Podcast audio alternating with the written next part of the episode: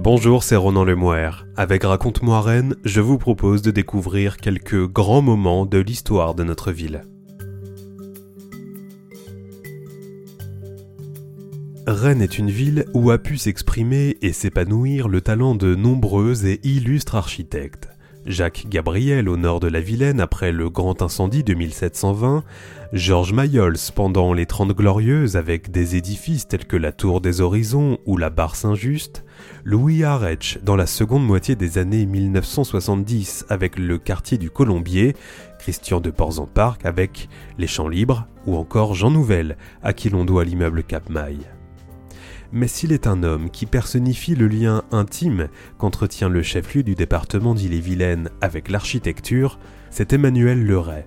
D'ailleurs, le célèbre historien de l'art Jean-Yves Andrieux n'hésite pas à affirmer que tout Rennais sensible à l'histoire, à la forme, à la couleur et à la texture de la ville connaît peu ou prou son nom et peut lui associer une ou plusieurs constructions.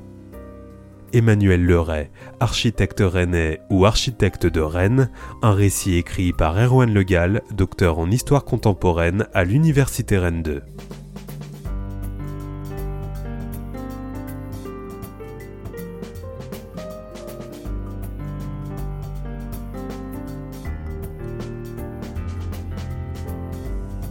C'est au sein de la bourgeoisie rennaise qu'Emmanuel Leray naît le 17 novembre 1859. Fils de l'architecte Louis-Auguste Leray, il est le benjamin d'une fratrie comptant six filles et deux garçons. Sa jeunesse se déroule sans péripéties notoires, au sein de cette bonne société que la chute de l'Empire, à la suite de la défaite de la France face à l'Allemagne en 1870, ne semble pas ébranler outre mesure. Jeune homme bien né, Emmanuel Leray suit les cours du lycée de garçons, actuel lycée Émile Zola, et décroche son baccalauréat S lettres en 1879. C'est à ce moment qu'il quitte la Bretagne, d'abord pour Angers, où il effectue son service militaire au 33e régiment d'artillerie, puis pour Paris, où il s'inscrit à l'école des beaux-arts pour suivre des cours d'architecture. Il réside alors en plein quartier latin, au 21 de la rue Soufflot, entre la Sorbonne et le Jardin du Luxembourg. La famille est une clé essentielle pour comprendre le parcours d'Emmanuel Leray et la manière dont il parvient à imprimer sa marque sur la ville.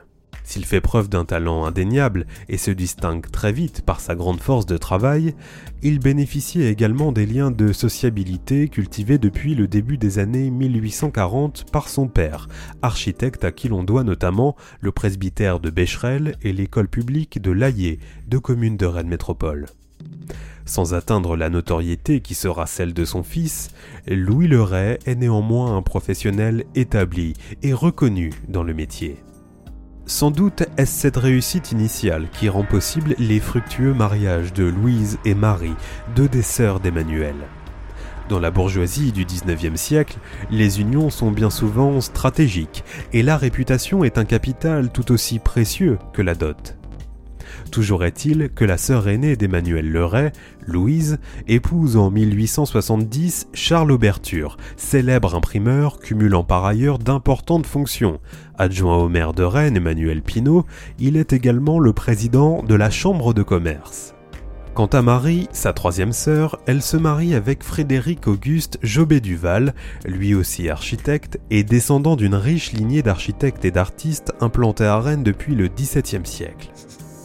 Zoé et Lucie épousent pour leur part des médecins, ce qui, là encore, dit la position sociale qu'occupe la famille.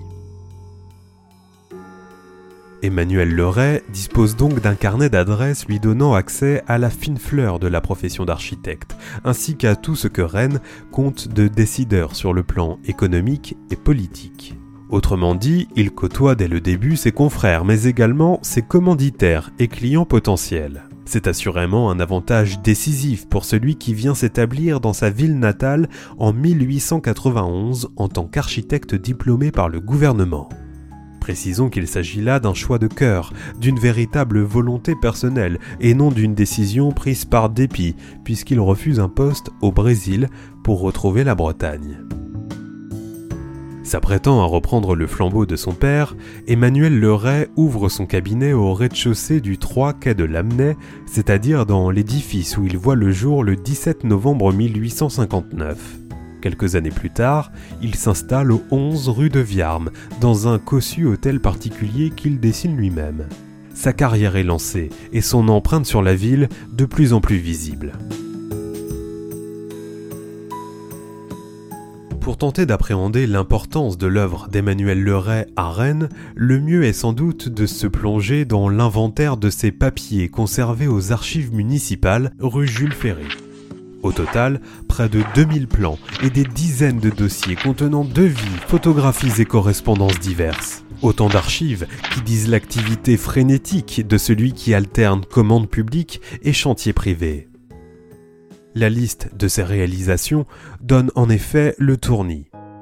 En 1910, il termine le Palais du Commerce, débuté en 1885 par Jean-Baptiste Marteneau. On lui doit également les halles centrales du boulevard de la Liberté, les bains-douches de la rue Gambetta, les abattoirs municipaux au Champ la piscine Saint-Georges ou le stade Vélodrome commandant Bougouin de la rue Alphonse Guérin. Son œuvre est particulièrement importante dans le domaine de l'éducation. Construisant quatre crèches, il agrandit ou conçoit neuf écoles et participe à la rénovation de l'école des beaux-arts, de l'école pratique d'industrie ainsi que de l'école de médecine et de pharmacie, toutes deux situées boulevard Laennec.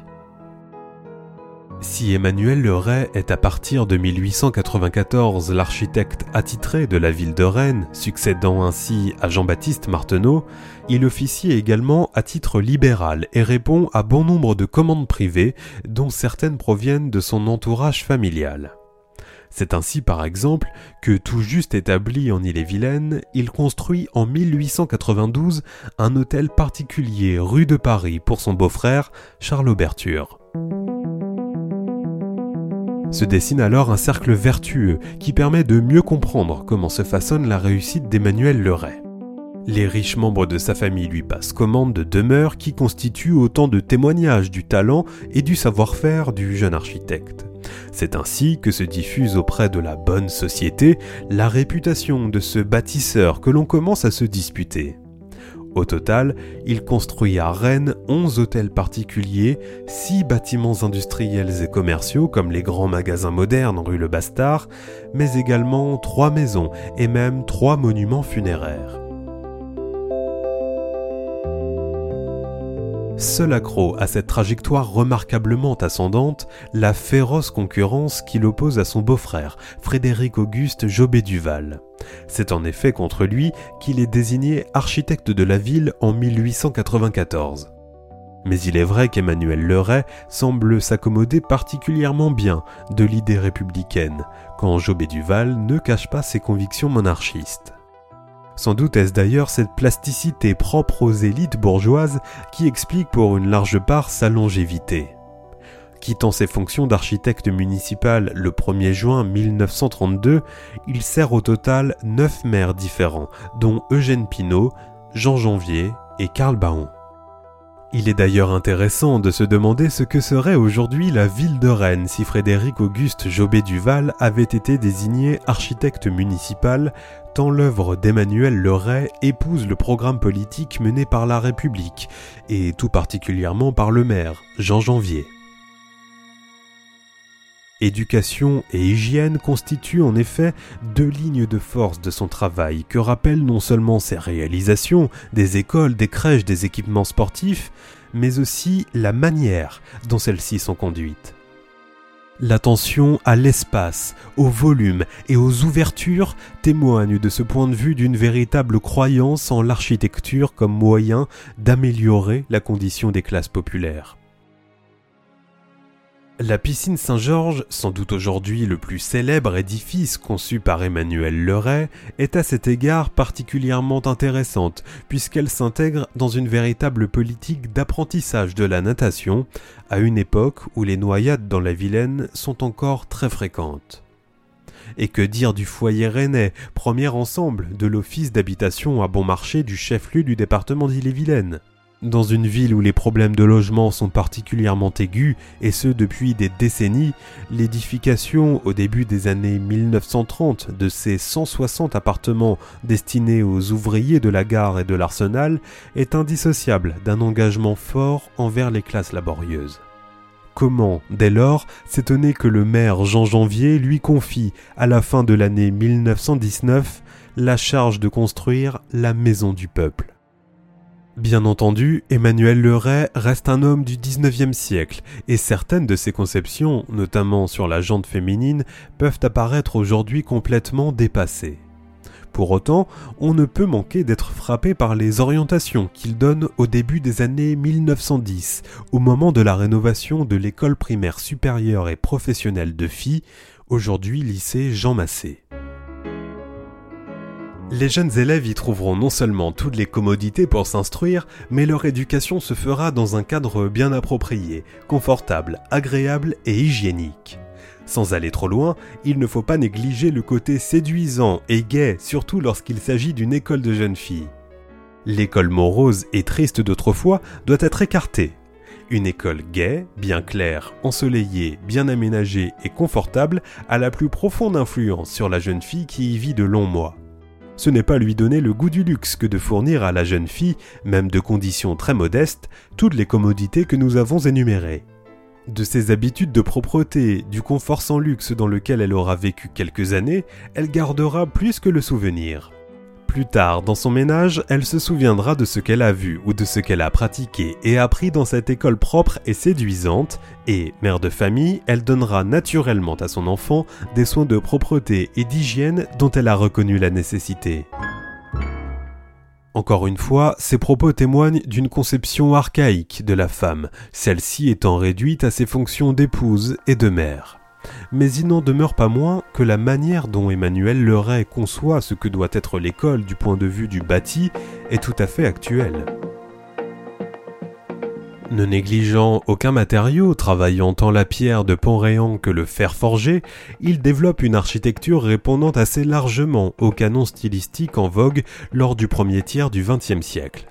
Pionnier du béton armé, il est indéniablement un architecte du progrès et de la modernité. Ce n'est d'ailleurs assurément pas un hasard s'il compte parmi les figures du rationalisme en architecture. Mais chez Emmanuel Leray, la technique n'écrase pas l'esthétique. Lui-même aquarelliste de talent, il collabore avec des artistes réputés tels que Camille Godet pour la Maison du Peuple et le Panthéon Rennais logé au sein de l'Hôtel de Ville, ou Jean-Julien Le Mordant à l'occasion de la rénovation du théâtre. Il sollicite également régulièrement le mosaïste Isidore Odorico ainsi que le sculpteur Jean Boucher pour la décoration de ses bâtiments. Mais nul n'est prophète en son pays, et Emmanuel Leray ne fait pas exception. Aujourd'hui véritable joyau de la commune et même classée en 2017 parmi les 8 plus belles du monde, la piscine Saint-Georges est accueillie particulièrement fraîchement lors de son inauguration le 4 juillet 1926. Il est vrai que le contexte économique et budgétaire en ces longs et difficiles lendemains de Première Guerre mondiale est particulièrement critique et donc propice aux récriminations en tout genre. Quelques jours plus tard, le 24 juillet 1926, Raymond Poincaré prend la tête d'un gouvernement dit d'union nationale, resté dans les mémoires pour sa rigueur budgétaire, d'évaluation monétaire et fermeture de nombreux tribunaux d'instance et sous-préfectures sont au programme pour permettre au pays de combler les déficits creusés entre 1914 et 1918 pour soutenir l'effort de guerre. En ces années 1920, les journaux sont beaucoup plus engagés dans le débat partisan qu'aujourd'hui, tout particulièrement en ce qui concerne ce que l'on nomme au XXIe siècle la presse quotidienne régionale. C'est ainsi qu'adversaire politique acharné du maire Jean Janvier, l'Ouest éclair mène une véritable campagne de presse contre ce projet de piscine, jugé aussi coûteux qu'inutile. L'historien Yann Lagadec rapporte que le journal de la rue du Prébeauté va même jusqu'à organiser un sondage auprès de ses lecteurs, ceci s'opposant à la construction de l'édifice par 9500 voix contre 450. Mais le maire et son architecte tiennent bon, et le projet voit non seulement le jour, mais ne tarde pas à recueillir l'adhésion populaire.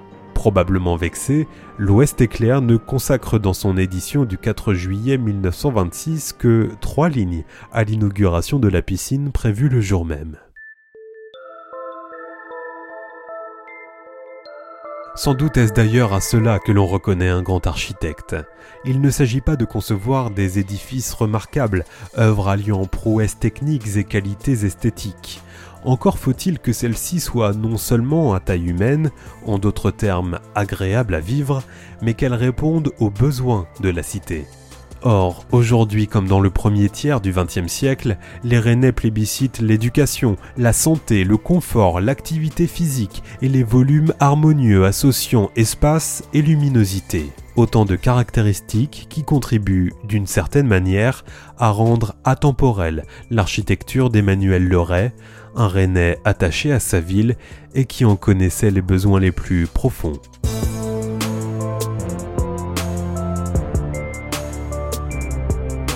Emmanuel Leray, architecte rennais ou architecte de Rennes, un récit écrit par Erwan Legal, docteur en histoire contemporaine à l'Université Rennes 2. C'était Ronan Lemouer, à bientôt pour un nouvel épisode de Raconte-moi Rennes.